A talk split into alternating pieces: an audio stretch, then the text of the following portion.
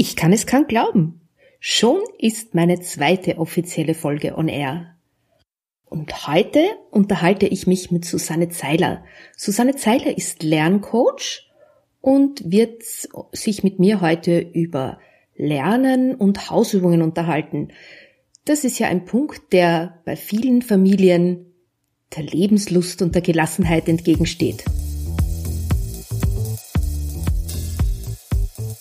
Hallo und herzlich willkommen bei Ausgelassen Leben, deinem Podcast für Ausgeglichenheit, Gelassenheit und Lebenslust. Ich bin Ilse Maria Lechner vom Entfaltungsparadies und freue mich, wenn ich auch in deinen Alltag Ausgeglichenheit bringen darf. Lass uns den Herausforderungen des Alltags gemeinsam gelassen und mit Lebenslust begegnen.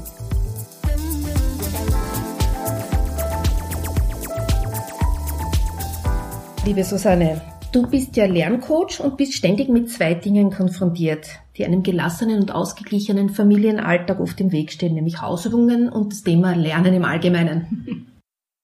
Da muss man vielleicht auch dazu sagen oder vielleicht auch so sehen, dass das Lernen und Hausübungen im Grunde genommen die zwei, eigentlich zwei gleiche Seiten von einer Medaille sind. Also Hausübungen und im weitesten Sinne dann natürlich auch das Lernen danach sind ähm, nichts anderes als die Wiederholung vom Schulstoff, der im Grunde genommen in der Schule erarbeitet wird. Und ich glaube, es ist halt total wichtig für Eltern und Kinder, sich dessen bewusst zu sein. Hausübungen sind nichts anderes als die Wiederholung von dem, was in der Schule erarbeitet wurde. Ja? Und ich glaube, dass das auch vielleicht, wenn man sich dessen so bewusst ist, ja, das ist einfach nichts anderes als das, ähm, tut man sich ja leichter damit umzugehen. Also das ist keine Strafe und keine Böswilligkeit des Lehrers oder der Lehrerin, sondern einfach eine Notwendigkeit, um das zu festigen. Genau, es ist einfach eine Festigung des genau. erworbenen Wissens. Ne? Genau. Genau, wenn man so sagen möchte, ein Üben, ja. Hausübung, sagt ja der Name. Und je mehr man das vertieft und je mehr man sich da bewusst damit auseinandersetzt, das ist immer wieder so der Benefit, den ich den Kindern auch ans Herz lege, desto leichter tut man sich dann beim Lernen. Man mhm. spart sich viel Zeit beim Lernen dadurch. Ja, und mit dem Thema Hausübungen habe ich mich ja in einem meiner vergangenen Webinare ziemlich intensiv befasst. Aber ich bin mir sicher, du kannst da noch ein paar Gesichtspunkte einbringen. Was sind denn da deine besten Tipps zu dem Thema? Ja, also wie gesagt, einerseits ähm, eben, wie zuerst schon erwähnt, dieser gelassener, gelassene Blickwinkel auf das Thema Hausübungen.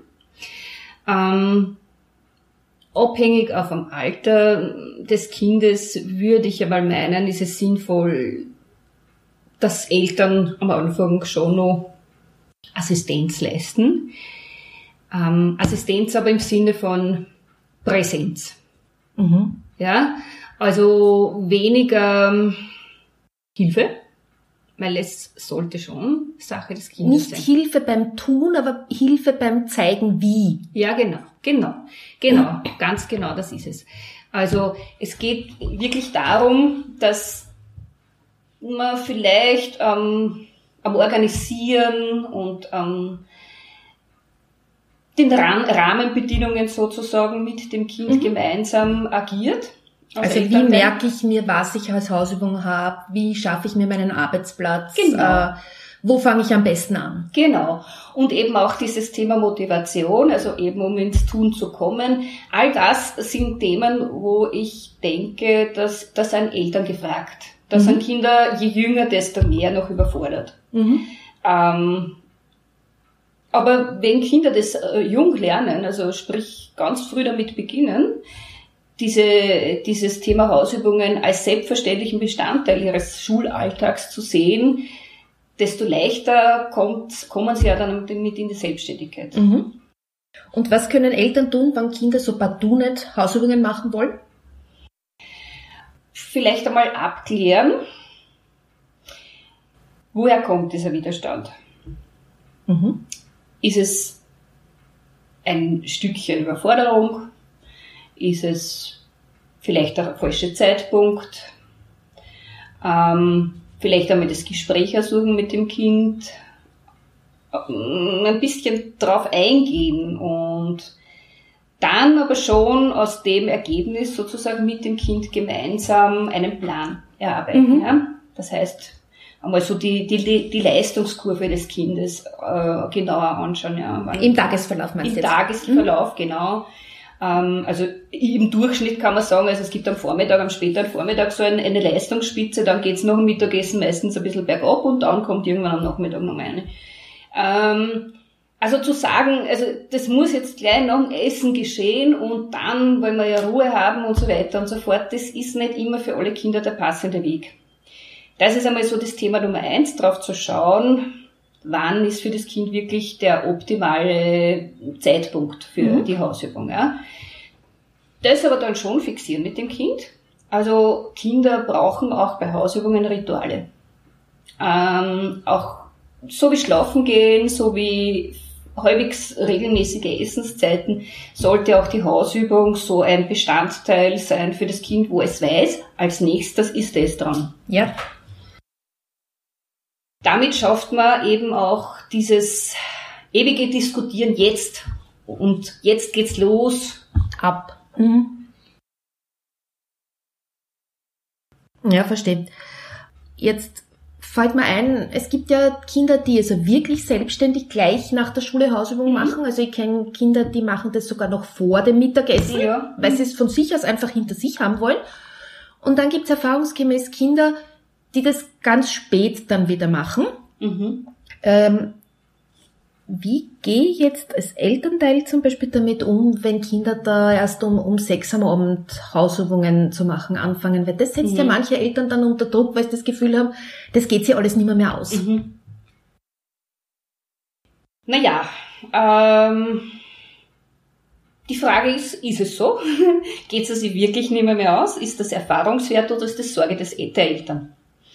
Wenn es erfahrungswert ist, also das heißt, wenn man wirklich festgestellt hat, das Kind wird dann nicht mehr fertig, es verzögert sich dann alles so in die Schlafenszeit hinein, wird es notwendig sein, dass man wirklich mit dem Kind ähm, das neue arbeitet. Und in die wird es festhalten. Ja? Mhm. Also mhm. wirklich jetzt in Form von Termin im weitesten Sinne. Ja? Sprich eben ein Ritual. Also, dass das Kind dann weiß, ich darf jetzt vorher spielen bis um und ich kann mit meinen Freunden was ausmachen und wenn wirklich also die Leistungskurve von dem Kind sich so darstellt, dass das Kind wirklich am späteren Nachmittag erst in die Gänge kommt, dann wirklich eine fixe Zeit vereinbaren. Okay, um 17 Uhr ist es soweit. Ja? Dann setzt du dich zu deinen Hausübungen. Es kann viele Vorteile mitbringen. Das Kind ist schon ausgelüftet, das Kind hat schon den Schulalltag ein bisschen abgeschüttelt. Hat er diesen Bewegungsdrang schon genau. wieder also, genau. ja, stattgegeben, sage ich jetzt einmal. Ne? Genau. Ja. Mhm und eben vielleicht auch gewisse Dinge, die das Kind, die manche Kinder bringen, sehr viel mit nach Hause von der Schule. Ne? Die sind vielleicht nur aufge aufgebracht, weil die beste Freundin hat irgendwas Garstiges gesagt oder die Lehrerin war vielleicht schon unruhig oder oder. Ja? Mhm. Das kann auch durchaus Vorteile haben, wenn das am späten Nachmittag erst passiert. Aber es muss beobachtet werden, ob das wirklich klappt. Und wenn dem so ist, dann ist es auch für Eltern wichtig, das anzunehmen, dass die Kinder möglicherweise anders agieren, als man selber würde. Ich glaube, das ist genau der Punkt, dass mhm. es dann oft anders ist, als man selber gewohnt ist genau. und als man selber gemacht hat. Ja. Und dass das dann irgendwie äh, ja Unruhe hervorruft. Ja. Genau. Es gibt ja meistens zwei Dinge, die uns unruhig machen. Das eine ist, wenn es vollkommen anders ist, als wir es selber gemacht haben, oder wenn es irgendwas ist, was wir genauso selber gemacht haben und wo wir schlechte Erfahrungen damit hatten. Also das ist dann was, was Eltern auch unruhig macht im Lernalltag. Ja, ja. Und das Thema Lernen ist ja in vielen, vielen Familien auch so ein Stressfaktor. Und zwar aus verschiedenen Gründen. Entweder weil die Kinder gar nicht wissen, wie sie richtig lernen oder einfach, weil sie mit der Stoffmenge überfordert sind, weil sie nicht wissen, wo sie da jetzt am besten anfangen. Und wo sind da deiner Erfahrung nach die größten Stressquellen? Die größten Stressquellen sind aus meiner Sicht ähm, einerseits die Zeitfaktoren, andererseits aber auch die, die Spannungsfaktoren. Also in der Familie meinst du jetzt? Innerhalb der Familie, ja genau. Also dies, diese Sorgen und Ängste, die zum Teil auch nonverbal transportiert werden. Ja, genau, körpersprachlich ja. und eben mit eigenen Sorgen, die man halt dann doch dem Kind auch präsentiert und sagt, mm, mm, mm. ich hab, bei mir war das immer so, ich habe das immer alles gleich erledigt. Also das war, wie wir zuerst schon geredet haben, das dann dem, das Kind durchaus in eine Situation bringt, in einen Stress bringt, dass, dass es vielleicht ohne diesen gut gemeinten Ratschlägen gar nicht gehabt hätte.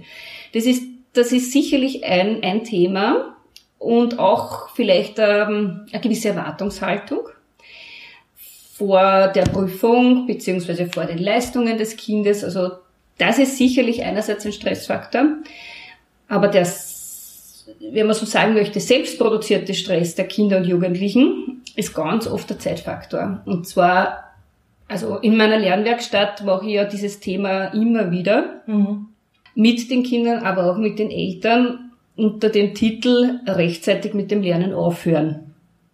Das ist spannend. Rechtzeitig ja. aufhören, nicht rechtzeitig genau. beginnen. Okay. Ja. Genau nämlich aus diesem Grund.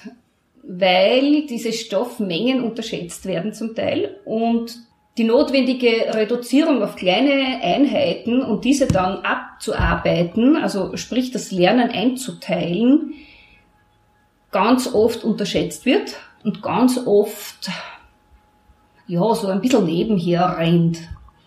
Und aus meiner Sicht ist so nach dem Motto, das wird sich schon irgendwie ausgehen. Genau, ich habe eh noch. Und dann kommt man aber drauf, ups, das wird knapp. Mhm. Dann kann es erstens einmal nicht mehr ausgehen, dass man das festigt. Schon gar nicht mehr, mehr dass man das wiederholt. Und zum Dritten kommt dann natürlich aber im Hinterkopf schon, schon auch immer wieder so dieser, dieser, ähm, das kleine Gespenst dazu, das sagt, ui, das Kind abwehren und das wird sich nicht ausgehen und so weiter und so fort. Und auch das, was vielleicht Mama und Papa schon prognostiziert haben, bewahrheitet sich dann auch bis zu einem gewissen Grad, nicht diese selbsterfüllenden Prophezeiungen. Ich habe ja gewusst, dass sie das nicht ausgehen wird und so weiter. Mhm. Also all diese Faktoren machen Stress. Lernen ist aus meiner Sicht äh, Wiederholung in Variationen. Das heißt, rechtzeitig planen, wann habe ich realistisch Zeit, weil Fußballtraining, Musikunterricht kommen auch noch dazwischen ja, möglicherweise. Freunde treffen, ne? das, es gibt ja verschiedene. Genau, auch das Leben soll sein. Und auf gar keinen Fall sollte man diese Dinge streichen. Ähm, umso wichtiger ist es, ist eine gute Planung.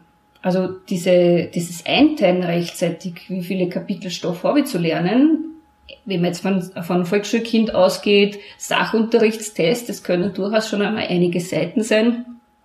Äh, das will durchaus erarbeitet werden, diese Menge Stoff. Naja, und dann kommt ja, glaube ich, noch dazu, äh, dass genau dann, wenn der Zeitdruck besteht, äh, so diese Tendenz besteht, keine Pausen zu machen und genau. möglicherweise mehrere Gegenstände hintereinander zu lernen mhm.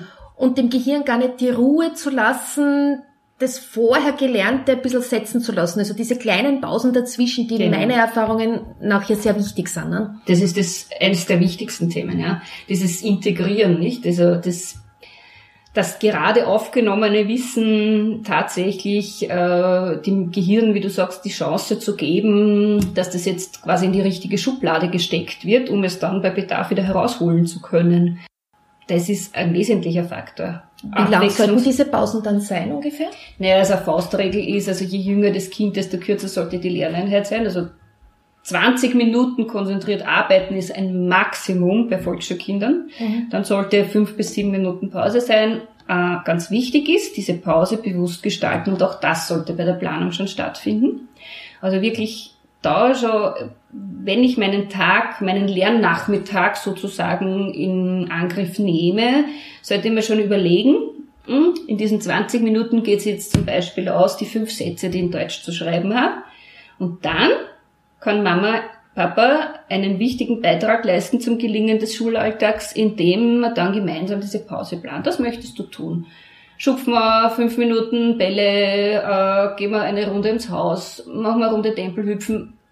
Also wichtig, dass das auch aktiv passiert genau. und nicht wieder dann, weiß ich nicht, ja, äh, Bildschirmzeit oder sonst irgendwas, weil das genau. ja dann wieder das Gehirn belastet. Das einerseits. Mhm. Zweitens ist diese Bildschirmzeit etwas, wo man ganz schwer wieder wegkommt. Drittens belastet Das, also es ist durch die, durch diesen, durch diese vielen Eindrücke auf die Sinnesysteme etwas, äh, das ganz kontraproduktiv ist für Pausengestaltung. Und mhm. das dritte ist, es wird nicht bewusst wahrgenommen. Ja? Also Pause sollte wirklich auch als solche wahrgenommen werden. Ja? Weil also im besten Fall aus dem Fenster schauen, mit dem Radiergummi spielen, ist auch eine Pause, die das Kind braucht, ganz offensichtlich. Die es aber dann nicht wahrnehmen ja, wird. genau. Und ja. dann hinterher hat man das Gefühl, ich bin stundenlang gesessen und es ist nur immer nicht fertig. Mhm. Und dann kann eben mit frischem Wind nach dieser Pause fortgesetzt werden. Und die Abwechslung ist, glaube ich, auch sehr wichtig, dass eben der Lernstoff eingepackt wird zwischen anderen Themen. Also da sind wir dann jetzt bei deinem Leib- und Magenthema. Dein Wahlspruch ist ja lerne lieber leichter. Mhm. das heißt, du hast ja da auch sehr viele Tipps, wie, wie man es schafft, dass das Lernen wieder Spaß macht. Ne? Ja, das, das wünsche ich mir immer für, für meine, meine Schützlinge und auch für die Eltern. Also das Wesentlichste ist einmal den Druck rauszunehmen. Also Druck erzeugt immer Gegendruck. Mhm bei den Eltern, bei den Kindern. Und das ist dann so eine Endlosspirale nach unten. Und im besten Sinne des Wortes ein bisschen Humor hineinzubringen. Mhm. Also nicht zynisch sein oder, oder sowas in diese Richtung. Na, sondern wirklich gerade bei einer Bauchlandung oder vielleicht, wenn es gerade nicht so rund läuft, das Ganze mit einer mit ein bisschen an Humor zu nehmen, das hilft ungemein. Also das ist so wie das Fehlerpflaster drüber. Das kann die Kinder unglaublich entlasten. Das ist also mh, mm, wirklich ein ganz wesentlicher Zugang. Ich glaube, in dem Zusammenhang, ähm, in dem Zusammenhang ist auch wichtig, Eltern dazu stehen, Eltern dazu stehen, eigenen Schulalltag, eigenen Schulalltag perfekt gelaufen ist. Also, dass man dann sagt, okay, äh, okay, äh, bin auch einmal auf die Nase gefallen und bin genau. auch groß geworden. Genau. Und, und nicht, erfolgreich. Und nicht äh, dann so, so darstellt, wie mir ist das nie passiert. Genau. Also ganz, ganz, ganz wichtig was du da gerade ansprichst, das ist total wichtig, dass Eltern einmal sagen, du, mir ist das auch passiert und vielleicht auch ein bisschen aus ihrem Nähkästchen plaudern, um dem Kind zu vermitteln, oh, Mama ist auch Mensch. Menschen wie Eltern sozusagen äh, scheinen für die Kinder perfekt. Also wir stehen immer auf einem hohen Podest und für die Kinder ist das sehr oft was Unerreichbares. Ja, aber genau das macht dann auch Mut. Ne? Also die sind ja. auch einmal auf die Nase gefallen und sie sind jetzt ja. trotzdem dieser große Erwachsene, ja. der mir da so ja so unerreichbar scheint. Genau. Ne? Und damit wird erstens einmal Elternteil zum Vorbild mhm. und nicht irgendjemand draußen, wo wir vielleicht weniger Freude damit haben, wenn das, wenn das Vorbild ist für das Kind. Das ist einerseits äh, die Geschichte und es macht auch mit mir als Mutter selber etwas, wenn ich mit ein Stückchen Humor und mhm. Gelassenheit äh, an die Sache herangehe. Also für mich ist wirklich das absolute Gräuel, wenn ich höre, jetzt beginnt der Ernst des Lebens. Das Schulbeginn ist der Ernst des Lebens. Also das ist für mich ganz, ganz, ganz kontraproduktiv. Na, ich finde es also schrecklich, weil ich bin ja ein grundneugieriger Mensch. Mhm. Und ich freue mich immer, wenn ich was Neues lernen kann. Ja, natürlich, es ist manchmal nicht, nicht unbedingt einfach und es ist auch herausfordernd. Aber trotzdem ist da immer dieses, ich möchte es wissen. Ja. Und ich glaube, wenn uns das gelingt, dass wir den Kindern das vermitteln, ich möchte wissen, wie das funktioniert. Mhm. Und warum geht die Uhr? Und wie mache ich das jetzt, dass ich mir das ausrechne oder so? Dann wird's spannend. Ja. Und dann lebt's auch. Genau. Das, was du, was du da ansprichst, das bezeichne ich als Forschen. Als Forschen mhm. und Experimentieren. Und das ist das, was Kinder ja tun, sechs Jahre ihres Lebens. Und niemand hindert sie daran. Oder es sei denn, es geraten in Gefahr. Aber im Großen und Ganzen lässt man Kinder experimentieren. Man lässt sie draufkommen, warum der Baustein, wie das geht, dass der Baustein da oben bleibt auf dem Türmchen. Ja? Und so sollte es im besten Fall weitergehen. Und nicht immer ist es halt in der Klasse handhabbar, weil 25 Kinder etc. Die Umstände sind eben in der Schule nicht immer ideal dafür. Aber zu Hause habe ich die Möglichkeit. Als Eltern habe ich die Möglichkeit, dem Kind die Möglichkeit, das zu eröffnen, weiterhin zu forschen, mit Zahlen herum experimentieren, mit Buchstaben, wie wird plötzlich aus diesen Buchstaben und am zweiten Buchstaben doch ein Wort? Und was muss ich jetzt tun? In welche Reihenfolge muss ich die bringen? Oder wie muss ich es verändern, dass nur genau. mit dem Austausch von einem Buchstaben plötzlich ein anderes Wort daraus wird, ne? Genau, also ganz, ganz viele nette Spiele und das kann man mit ganz wenigen Ideen ähm, schreibe da immer ganz gern auch Beiträge äh, auf meiner Homepage, äh, kann man mit ganz wenigen, Be äh, mit ganz wenigen Ideen äh, tolle Kinderspiele umfunktionieren, so dass Lernen wirklich Spaß macht. Mhm. Klassiker, der mir einfällt, äh, Mensch, ärgere dich nicht. Das kann man spielen äh, mit Silben, mit Wortsilben. Da kann man jede Lernwörter-Ansammlung ähm, hernehmen, die das Kind so und so lernen muss. Und das kann man zum Beispiel statt mit dem Würfel, kann man das genauso auch mit Silben hüpfen. Ähm, Tempelhüpfen, ja. Das Lernwort liegt am Boden, man wirft den Radierer in die Richtung und neben welchem Lern, neben dem Lernwort, wo das Kind zu stehen kommt, das wird aufgehoben, angeschaut und dann eben geklatscht, äh, gehüpft. Das gefällt mir besonders gut, weil das nämlich auch die Körperwahrnehmung mit einbezieht genau. und das ist so wichtig für die Verknüpfung von genau. den Gehirnhälften. Ja, genau. Ja. ja. Ja, also das ist, eben genau das, wie du ansprichst, nicht? Einerseits den Körper immer wieder in Bewegung bringen, Lernen ist ganz stark mit allen Sinnessystemen äh, verknüpft, ja. Also ich habe das auch dann in späterer Folge dann, also auch mit den Großen mache ich das nach wie vor, das zum Beispiel Wörter, Vokabeln in die Luft schreiben, ja, und auch da wieder die Kinästhetik hineinzubringen, ja. Also dann ist wenigstens zumindest der Arm groß, äh, grobmotorisch im Einsatz. Ähm, also es gibt da ganz vieles, das ja, den das ist ein Punkt, der den Eltern spannenderweise oft gar nicht bewusst ist. Also ich habe jetzt vor kurzem erst in einem Kurs äh, ein ganz ein lustiges Feedback gekriegt. Ich habe so eine Aufstellung gemacht, was Kinder im Familienalltag bei ganz alltäglichen Haushaltstätigkeiten nur lernen. Also mhm. zum Beispiel beim, beim Geschirr abwischen, wenn sie einen Teller abwischen, diese runden Bewegungen, mhm. die schon vorbereitet sind auf Schreiben und so weiter. Und eine der Kursteilnehmerinnen hat dann irgendwie so geschrieben, ähm, mir war gar nicht bewusst, dass Kinder so viel nebenbei lernen. Mhm. Ich habe immer glaubt, zum Lernen muss man einen Kurs besuchen oder in die Schule gehen. Und mhm. ich musste dann so schmunzeln, weil ich habe dann als Antwort geschrieben, die ganz essentiellen Dinge lernen die Kinder ohne Kurs und ohne Schule. Sie lernen ohne Kurs und ohne Schule sprechen, sie lernen gehen, sie lernen benehmen einfach nur, indem sie schauen, wie es die anderen machen. Mhm. Und das ist, das ist lustigerweise was, was Eltern oft vergessen. Ja. Ja, wie denn auch? Ja? Also ich, ich denke mir, das ist so ein Thema wie, hm, wie viele andere wichtige Themen, mit denen wir uns auseinandersetzen, wenn ein Kind geboren wird. Ja? Wir wollen das Beste für unsere Kinder. Genau. Wir setzen uns auseinander mit der gesunden Ernährung des Kindes, Schulwahl, Kindergartenwahl etc. Wir unterhalten uns mit vielen Menschen ähm, und auch das Lernen wollen wir optimal gestalten. Und das ist halt wirklich sehr oft kopflastig. Und gerade in den Kursen, also in meiner Lernwerkstatt versuche ich eben die Eltern wieder zurückzuführen auf genau diese Themen, nämlich dieses Lernen, wie, wie Kinder das eben früher gemacht haben. Ähm, das heißt nicht, dass das Ganze nur Spiel ist. Also Na, im Gegenteil, im, im Gegenteil, das ist ja oft sehr aktiv und sehr, genau. Äh, wie soll ich sagen, sehr selbstwirksam. Ne? Genau. Und im Optimalfall, weil man ein Kind dann doch im Schulalltag heranführen sollte, ähm, an Regelmäßigkeiten, an einen gewissen zeitlichen Rahmen etc., kann man auch da wieder ein Spiel draus machen. Ja? Also ich habe eine ganz lustige Eieruhr zum Beispiel bei mir in der Praxis und manche Kinder, die also sehr schwer tun, reinzukommen ins Tun.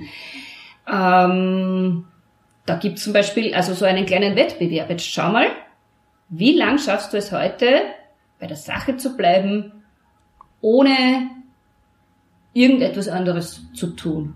Wir reden über alles, was dich beschäftigt, anschließend. Das merken wir uns, das diskutieren wir nach, anschließend. Und das ist für die Kinder selber immer wieder faszinierend. Was? Schon wieder fünf Minuten um? Ich wollte aber noch das eine Wort fertig schreiben.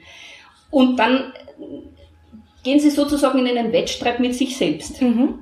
Und auf der anderen Seite ist aber ganz, ganz wichtig, dass man das, was man aufgeschrieben hat, dann wirklich auch nachher behandelt. Ne?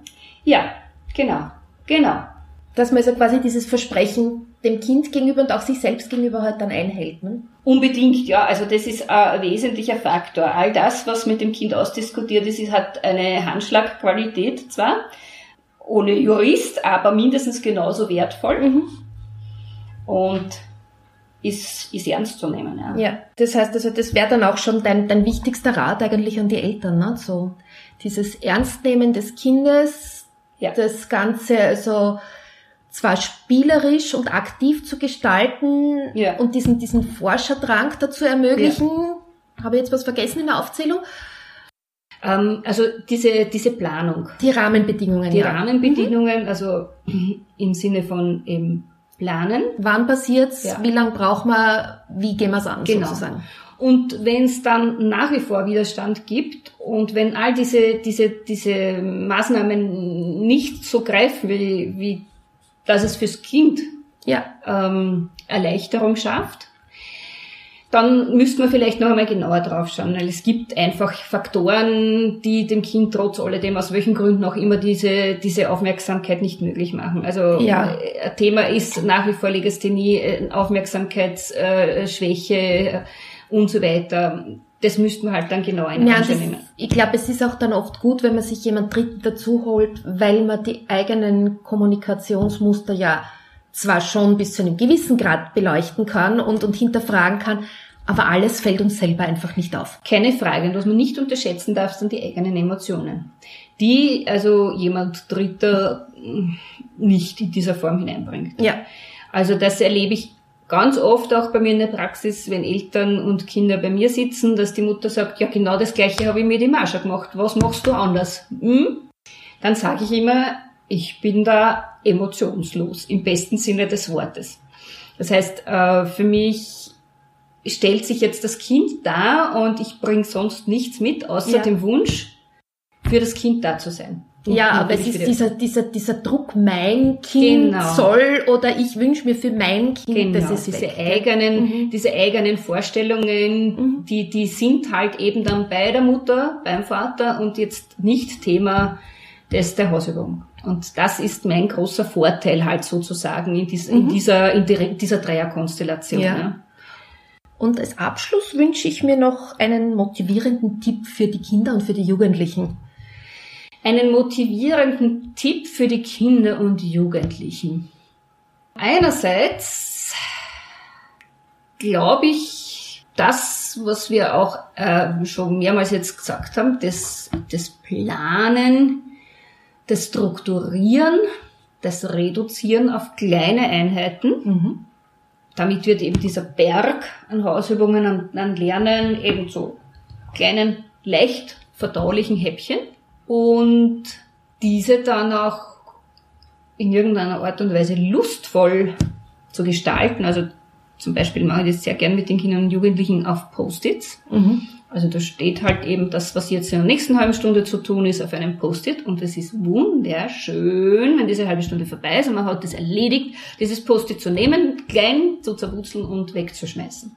Das macht riesengroßen Spaß.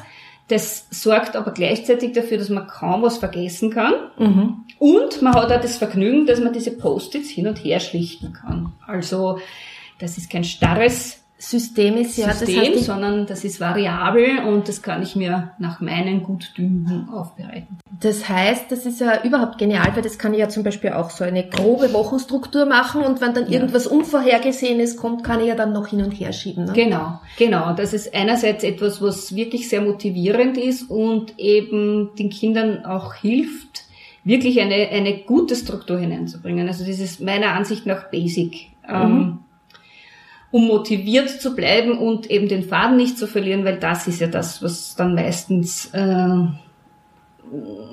diese Endlosspirale nach unten bewirkt. Ja, hm? ja. Und ja, ähm, selber diesen Forscherdrang versuchen in sich wiederzufinden. Also ich sage das auch zu den Kindern, auch wenn es jetzt gerade keinen Spaß macht, tun wir mal so, als ob. Stell dir mal vor, du würdest nichts lieber tun, als jetzt dieses eine Lernwort dort an die Tafel zu schreiben. Wie wäre das dann? Ja, und das entwickelt dann auch ein Eigenleben und es geht in eine andere Richtung mhm. als dieses bisherige ja. belastende Negative. Ja. ja. Und dann habe ich noch zum Abschluss, äh, weil wir jetzt eben gerade so viel auf Planen und Struktur waren, was für die Eltern eine Eigenbeobachtung. Mhm. Ähm, meine Tochter war eine ganz strukturierte. Mhm. In, der, in der Volksschule schon ist es so strukturiert, dass ich gar nicht eingreifen musste und es hat dann in der Pubertät ausgesetzt. Es war wirklich furchtbar pures Chaos. So wie es halt manchmal in der Pubertät ist. Die Myelinschichten im Gehirn lösen sich auf und es gibt Kurzschluss. Hm, und genau so wie dieses Chaos da war, war das dann nach drei Jahren auf einmal wieder vorbei. Mhm. Also wirklich faktisch über Nacht. Mhm. Und auf einmal gab's wieder Pläne und die haben wieder funktioniert, weil vorher selbst wenn Pläne gemacht wurden, die haben einfach nicht funktioniert, die wurden nicht eingehalten, das, das war also wirklich kaum zu schaffen. Und auf einmal gab's Pläne, die waren sogar also dann selbst induziert, also selbst gemacht. Mhm. Und das funktionierte dann wieder klaglos. Und ich glaube, das ist auch so ein, ein Tipp, den man so gerade Eltern von Pubertierenden mitgeben kann. Einfach so die Nerven behalten und darauf zu vertrauen, gelassen Absolut. zu bleiben. Wenn sie es vorher konnten, dann werden sie es auch wieder lernen. Absolut. Also gehe ich hundertprozentig mit dir d'accord. Ähm, und auch dann, wenn das Kind das vorher noch nicht konnte, äh, kann man darauf vertrauen, dass das Kind das lernt, wenn man ihm ein bisschen Anleitung gibt. Ja. Also die Gelassenheit als Elternteil ist ein wesentlicher Faktor. Ähm, sich selbst manches Mal ein bisschen äh, Gutes zu tun und dafür zu sorgen, dass man als Elternteil das aushält. Im Vertrauen darauf, das Kind wird seinen Weg machen, ja. weil das ist also mein ähm, mein Grundstein sozusagen. Also ich auf meiner Homepage und überall ist das auch zu lesen. Ähm, wenn wir als Eltern es schaffen, dem Kind die Hand zu geben, wir gemeinsam sozusagen, wir Erwachsenen, dem Kind die Hand zu geben, solange es sie braucht, um es dann allein gehen zu lassen, wenn es in der Lage zu ist, dann wird es einen guten Weg im Leben finden und seinen Potenzial entfalten können. Und davon bin ich zu hundertprozentig überzeugt das bedarf manches Mal als Eltern auch die Gelassenheit und das Vertrauen in die Fähigkeiten und in die Talente des Kindes und auch den Blick darauf zu lenken. Ja, genau, den Blick auf das Positive ja, und nicht immer genau. auf den Mangel, genau. Genau. Ja, ja. Den Blick darauf zu lenken, auf das Positive und auf die Fähigkeiten und Stärken des Kindes und sich selbst daran auch festzuhalten in solchen Situationen, wie du selber sagst. Das ist ja eine Stärke deiner Tochter ganz offensichtlich, dass sie das eben kann. Genau. Sie hat nur eben aufgrund dieser pubertären hormonellen äh, Umstände das vorübergehend halt einfach nicht auf Schiene gebracht. Äh, das ist also einerseits eine Stärke deiner Tochter, die sie mitgebracht hat und da den Blick drauf zu lenken und Vertrauen drauf, das wird wieder und sie wird das wieder äh, unter Kontrolle bringen das ist ein ganz ein wesentliches Ding. Wobei ich sagen muss, es war als Mutter für mich schon eine Herausforderung, weil eben dieses Unverständnis, aber bitte, die hat das doch bis jetzt gekonnt, warum geht's auf einmal nicht mehr? Mhm. Also obwohl ich das alles weiß im Hintergrund und so weiter, aber es ist trotzdem ja. ein herausfordernder Faktor. Ja. Und eine Beobachtung, die ich auch noch gemacht habe, ich weiß nicht, ob das allgemein so ist, vielleicht kannst du da was dazu sagen, dass es bei uns grundsätzlich leichter war, dass derjenige mit den Kindern in den Gegenständen gelernt hat, der selber in diesen Gegenständen gute Erinnerungen hatte. Das heißt also, ich war für Sprachen zuständig, weil ich einfach also relativ sprachbegabt bin und ich bin zwar ganz begabt in Mathematik, aber ich hatte einen schrecklichen Mathematikprofessor und habe daher ganz blöde Schulerinnerungen und habe das meinem Mann überlassen. Und das hat sie bewährt, weil ich einfach in Mathematik viel schneller nervös geworden bin. Mhm. Und ich glaube schon, dass das so irgendwie mit diesen eigenen Erinnerungen und Assoziationen zusammenhängt. Ja, ja natürlich. Ähm, dass diese eigenen Erfahrungen, die lassen sie einfach nicht weg, äh, wegradieren. Ähm, also generell was Wesentliches nicht, dass, also, dass diese Arbeit ein bisschen aufgeteilt wird. Arbeit, Erziehung ist Arbeit. Und Natürlich. wir sollten uns als Eltern von Zeit zu Zeit auch auf die Schulter klopfen und sagen, das ist uns echt wirklich jetzt gelungen, bis hierher. Ähm, und dann eben eine gewisse Arbeitsteilung zu machen, das liegt mir. Wir machen es im Berufsleben ja auch nicht anders. Wir wenden uns genau. ja auch genau. im Idealfall dem zu, was uns liegt und was wir gut können und wo wir unsere Stärken und Talente halt auch haben. Und meistens ist es das, wo wir positive Erinnerungen auch an die Schulzeit haben. Und ähm, bei uns war es nicht anders. Bei meinen Töchtern, die haben, also da war die, die Arbeitsaufteilung ähnlich, wie du sagst. Ich war eher das Sprachliche, für Sprachliche zuständig, mein Mann eher für das Thema Mathematik. Und ich finde es auch wichtig, dass auch alle involviert werden. Also so weit wie möglich, dass das eben eine gemeinsame äh, Sache ist. Wobei also dieses involviert bis zu dem Punkt geht, dass man eben sagt, ich kenne mich nicht aus, ist so diese Einleitung, wo man Papa oder Mama ins Boot holt. Oder ich weiß da jetzt nicht mehr weiter. Mm, dann sollte aber nicht sofort Mama und Papa aufrüsten mit, mit Lernen, weil dann ist die Arbeit ausgelagert an Eltern. Ja. Sondern dann, ich habe also auch weil es mich interessiert hat und weil ich wissen wollte, ob das funktioniert. Auch das Thema Mathematik einmal bei meiner Tochter, wie der Vater beruflich unterwegs war, übernommen. Habe ich auch gemacht, ja. Also ja, nur muss ich dazu sagen, äh, ich bin Mathematik wirklich, mathematisch wirklich, also ziemlich, äh, ziemlich wenig äh, talentiert.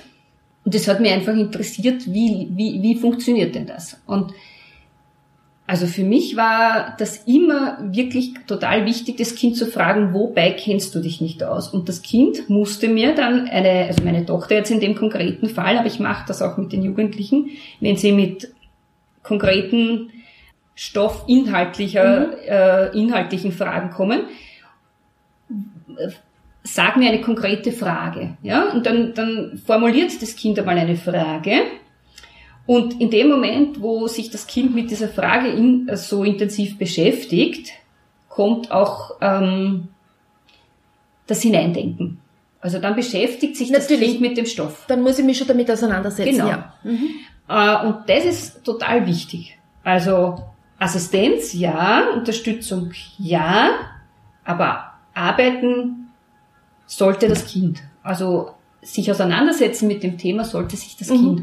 Und es war damals bei uns wirklich eine witzige Begebenheit. Meine Tochter musste da irgendwas Geometrisches zeichnen. Und, und wir haben uns dann halt Schritt für Schritt, und ich habe ihr nur Fragen gestellt. Also ich ließ mich sozusagen von ihr belehren ja, wie weit habt ihr das gemacht? Aha, und wo musst du dann ansetzen? Ich weiß es nicht. Na, dann lies mal nach im Buch und so weiter und so fort. Und dann, ah ja, genau, da muss ich. Und dann hat sie da angesetzt und dann hat sie die, die Dreiecke so verschoben und so verschoben. Und letzten Endes war sie dann fertig und hat mir erklärt, was sie da jetzt zu tun hat. Und am Ende hat sie gesagt, danke Mama, jetzt kenne ich mich aus. Einfach ist es manchmal. Man muss nicht alles wissen, gell? Genau, genau. Also das ist, das ist schon ganz wichtig ähm, als Eltern. Die Aufgabe ist nach wie vor, also die, die, die, die Schularbeit. Ja, das war faktisch ein sokratisches Gespräch, ne? Ja, wenn man so möchte, genau, ja. Äh, ist, ist eben Angelegenheit nach wie vor des Kindes. Mhm. Und als Eltern bin ich unterstützend, bin für dich da, ich, ich, ich begleite dich, aber ich lasse es dir. Mhm. Und das ist so glaube ich, einmal so die wichtige Einstellung dazu, die Herangehensweise. Und das impliziert natürlich aber eben, wie gesagt, eine, ein, ein, ein hohes Maß an, an Gelassenheit, ja. Vertrauen in die Stärken des Kindes, dass das Kind das schon bewerkstelligt. Und als drittes schafft dieser Blick auf die Fähigkeiten des Kindes auch die Möglichkeit dieser positiven Rückmeldung, die die Kinder ganz dringend brauchen. Schulsystem ist einfach aufgrund der Notengebung und so wie es funktioniert, leider Gottes defizitorientiert. Das kann man, da kann man nicht daran rütteln. Es, es, es, es richtet sich sehr viel darauf, was kann das Kind nicht, wo hat es seine Schwächen und wo sind Fehler passiert und die werden rot angestrichen noch im schlimmsten Fall und dann ist das Ganze hm, so wie es ist.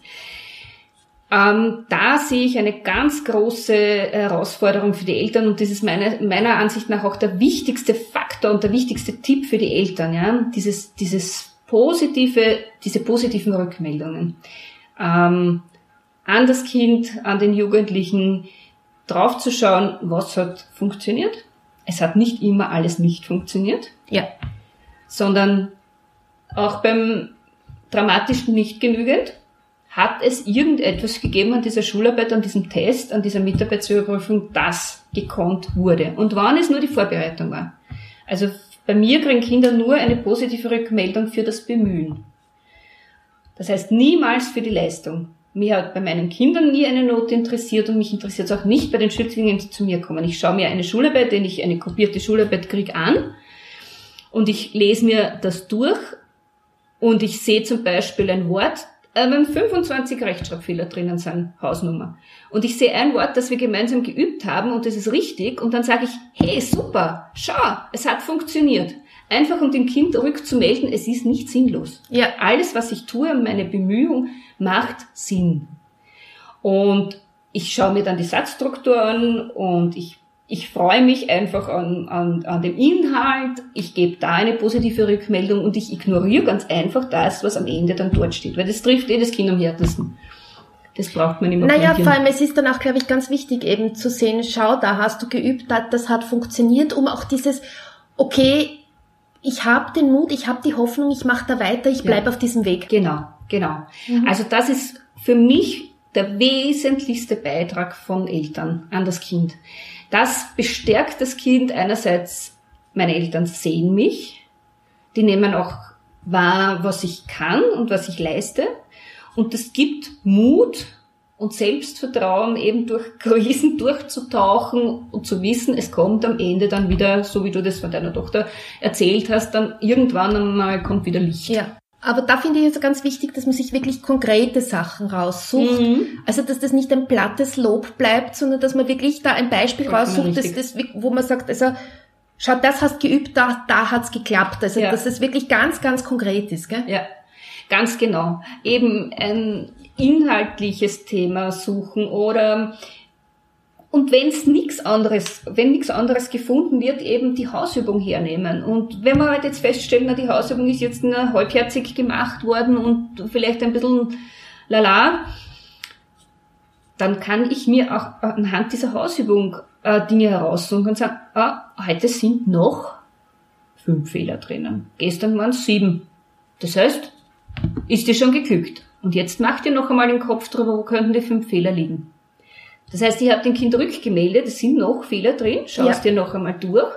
Gleichzeitig ist aber ein konkretes Lob, ein Feedback impliziert, nämlich vorher, was, da ist schon was weitergegangen. Ja. ja? Mhm. Und das motiviert einfach auch das, das noch einmal anzugreifen und noch einmal damit auseinanderzusetzen, wo man gedanklich vielleicht beim Freund draußen war. Ja, super. Herzlichen Dank. Da hast du uns wirklich viele, viele tolle Tipps verraten. Und ich glaube, dass da ganz wichtige Inhalte dabei waren für Eltern, um sie einerseits zu entlasten, um sie auch zu ermutigen, die Verantwortung dem Kind zu übergeben, weil das ist, glaube ich, auch ganz wichtig. Ja. Und eben, um selber zu wissen, wo sie ansetzen können und wo sie auch ansetzen sollen, um das Kind wirklich gut zu unterstützen. Ja, ich hoffe, dass ich da was beitragen konnte. Gut, herzlichen Dank. Danke für die Einladung, Ilse.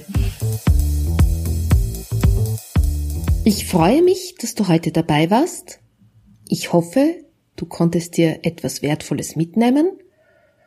Und die Shownotes findest du auf www.entfaltungsparadies.at. Ich hoffe, dass du auch das nächste Mal wieder dabei bist. Wenn es dir gefallen hat, freue ich mich über eine Weiterempfehlung oder auch darüber, dass du mit mir Kontakt aufnimmst unter office at entfaltungsparadies.at. Bis zum nächsten Mal.